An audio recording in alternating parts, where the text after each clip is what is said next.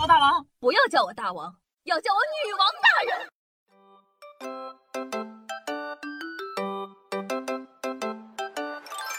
嗨，各位首先听众朋友们，大家好，欢迎收听今天的《女王又要》，我依旧是你们可爱的夏夏夏春瑶啊。那不知道小妖精们平时有没有接触过作家职业的人？如果呢你们有接触过，就能感受到这些躲在文字背后的人，并不全都是硬邦邦的书呆子。我有一个朋友啊，在出版社负责撰稿，染了一个粉红色的头发，每天妆都化得特别的浓，仿佛去八五七一样。和职业呢可以说是十分不符了，但他在业界呢也是十分优秀的撰稿人。不仅呢是我朋友，其实啊上学的时候，我们课本里那些作者也是这样的。你们不要觉得书上每篇课文都很正经，就以为呢那些大佬都像这个课文里一样一本正经的。实际上，在写东西以外的生活，他们玩的可比我们也多了呢。所以啊，今天的节目呢，我们就来说一说课本上那些著名作家背后不正经的一面吧。首先，第一位呢，跟大家讲一下王小波，不知道大家认不认识呢？当代著名的作家，一系列的著名的名著，像什么黄金时代、白银时代、青铜时代，都是他写的。如果说你不知道的话呢，他的媳妇儿你一定认识，叫李银河，就是那个非常知名的、经常参加综艺的那个两性学家。那看他的文笔，是不是觉得这是一个理性、冷静、充满批评性的社会观察学家呢？实际上，在他当作家之前，王小波是一个理科生，最开始呢是学化学的，但是因为老是弄坏器材，还有伤害自己和伤害别人的前置，于是呢便忍痛放弃了。那他具体是怎么伤害自己的呢？在王小波的日记中啊，有这么一段说：用一液管一液体，别人呢都用橡皮球洗。而我呢，老是用嘴去吸，吸别的还好。有一回，我竟去吸浓氨水，好像吸到陈年的老尿罐里。哎呀妈呀，太上头了！完美命中了所有化学实验的这个禁忌。那谢谢王小波投身文学界，放了化学一条生路。上面呢说他意识到自己不适合化学后啊，便忍痛放弃了。不过呢，他不舍得的理由倒不是他多喜欢化学。主要是王小波呢，总觉得学化学的妹子多，还长得好看。后来呢，跑去学数学之后，还嫌弃学数学的女孩子长得一般。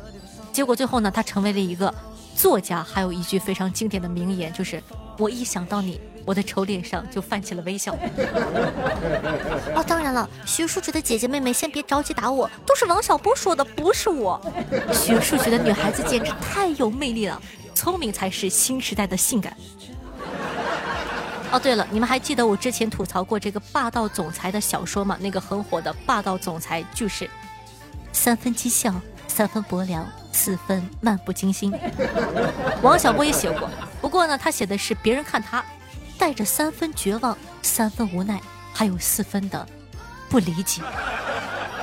我的天哪，这是什么人才？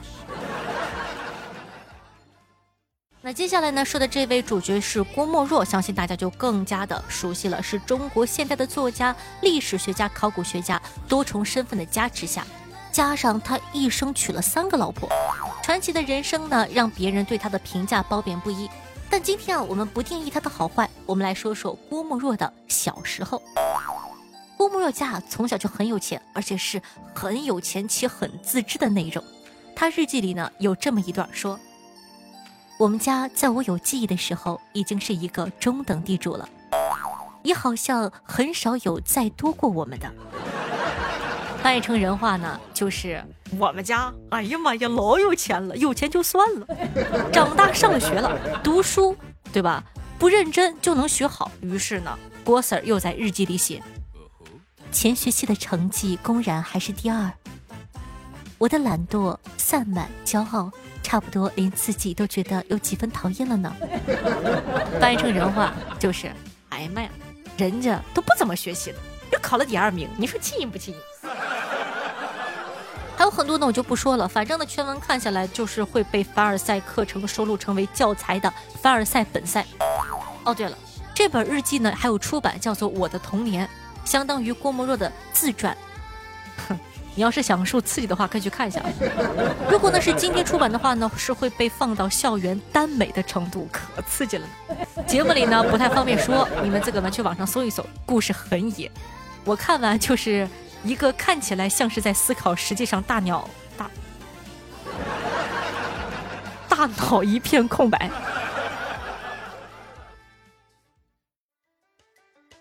那最后一位，鲁迅更加有名了，是吧？这位呢都不用多说什么了。小学背到高考，迅哥退出江湖已久，但江湖上处处都有迅哥的传说。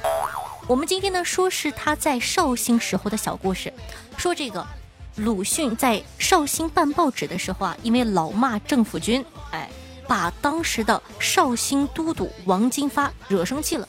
但是生气归生气，对面是文化人，不带脏字儿都能把自个骂到自闭。王金发呢没办法，就私下里悄咪咪的给报社塞了好多钱，希望呢他们高抬贵手，别骂了。于是呢，报社内部就有了关于这个钱收不收的热烈的讨论。不过呢，他们讨论的重点并不是收不收，而是这个钱收了以后，后面找什么理由继续骂。那根据当时的记录，鲁迅呢在会议上说。呃，第一个问题是收不收呢？决议曰收。那第二个问题，收了以后咱们骂不骂呢？决议曰骂。理由是收了钱之后啊，他就是股东，股东不好自然要骂，可以说呢是十分的理直气壮了。迅哥这个做法呢，还给我了一个这个小的启示：那些个收了别人的零食被要求帮忙写作业的同学，即便你收了人家的零食，也是可以不给他写的。前提是你要有迅哥的同款文采和口才，把死的给说成活的，再不然你就得跑得比别人快啊！那说了这么多，你有什么想法呢？名人因为他们自身的成就被世人镀上了一层金光，在金光的包围下，他们地位呢德高望重，鹤立鸡群。但拨开金光，他们和我们一样，都是普普通通的人。有七情六欲、喜怒哀乐，比起高高在上贴在课本里的名人作家，你们觉不觉得偶尔接接地气，显得整个人更加立体了呢？那你还知道哪些名人趣事呢？也记得在下方的评论区和我们一起互动留言一下哦。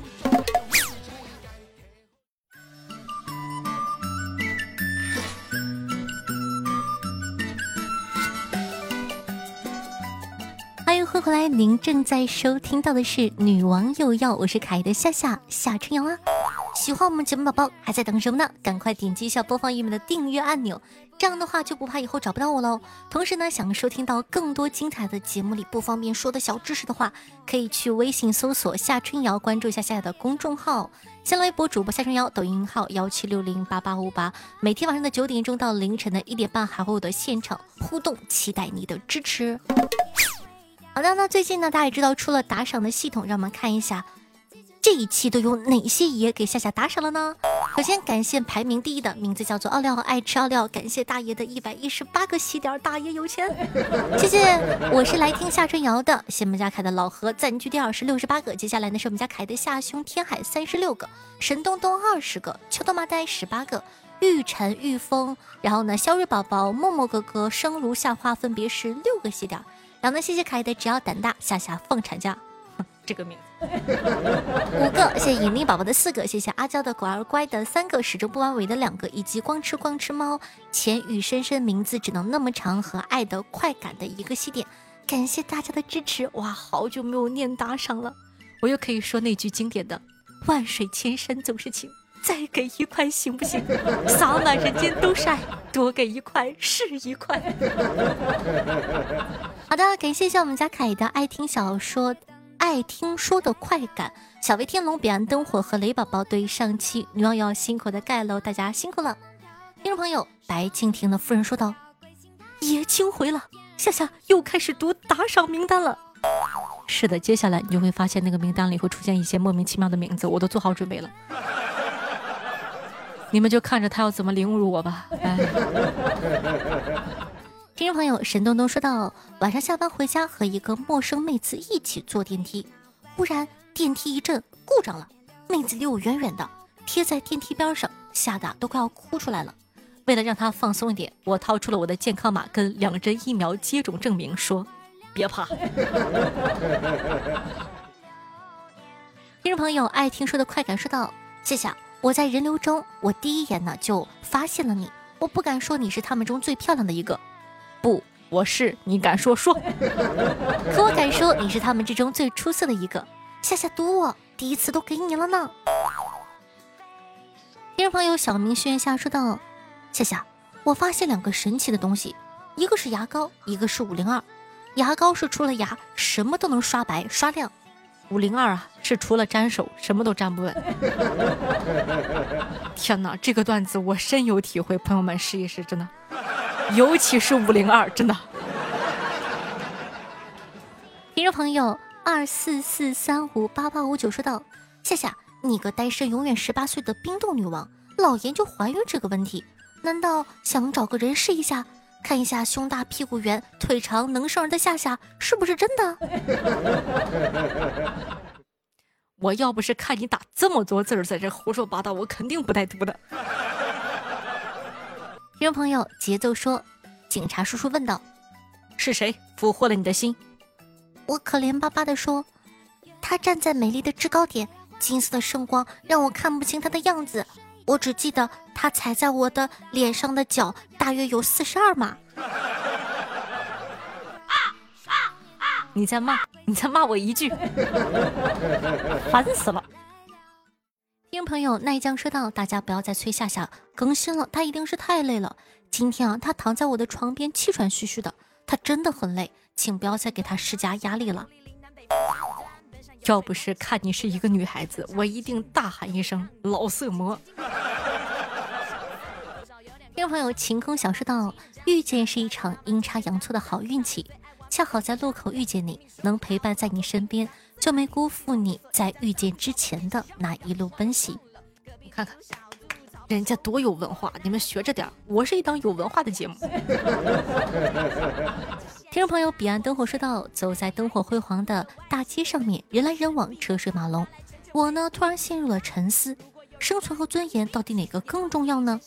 我是应该为了尊严挺直腰板大步向前，还是为了生存卑躬屈膝捡起地上那背面朝上的五毛钱呢？你要是问我的话，我一定捡钱。朋友们，苍蝇再小都是肉。听众朋友，加煤矿九九九说道：夏夏夏夏，我语文不好，谁能告诉我这句话怎么理解呀？我奶头疼。就是你奶奶头疼，老流氓。听众朋友木此线下说道：史料记载，在盛唐的时期，老婆一般到了二十九岁，会对老公说：“郎君，你看我年纪也不小了，你也该娶个小的了，要不左邻右舍又该说我不懂事了呢。”这个时候呢，老公会忙说道。哎，我这么忙，哪有心思想这事儿啊？然后老婆就会说：“要不我帮你相中了，你看中的话，你就点个头，剩下的我去操办。”哎呀，那你看着吧。哎，这么优秀的传统居然给丢了。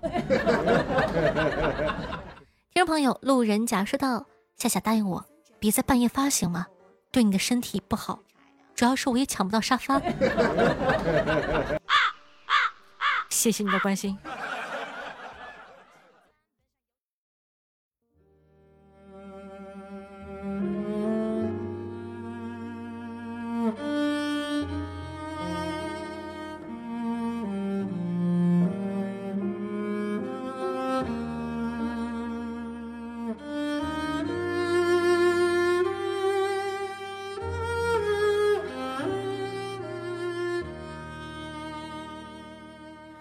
风吹过照相馆的橱窗，窗外流走的时光。好听的乐，开心的心情。那这样的一首歌曲来自姚音格，名字叫做《八月照相馆》，作为本档的推荐曲目分享给大家。我已经很久没有听到这么好听的大御姐音了。那听到这首歌的时候呢，感觉还是蛮惊艳的。希望你可以喜欢这首歌哦。那同样呢，就像我把我喜欢的东西分享给大家一样，也希望大家呢可以帮咱们把女王荣耀放到你的微博或者朋友圈里，让更多人认识夏夏吧。爱你辛苦。那以上呢就是本期节目的所有内容了。马上要到十二月份了，在这里呢提前祝大家十二月份顺遂平安，爱你比心心哦。嗯，咱们下期见，拜拜。间泛黄的相片带我回到某一年的某一天。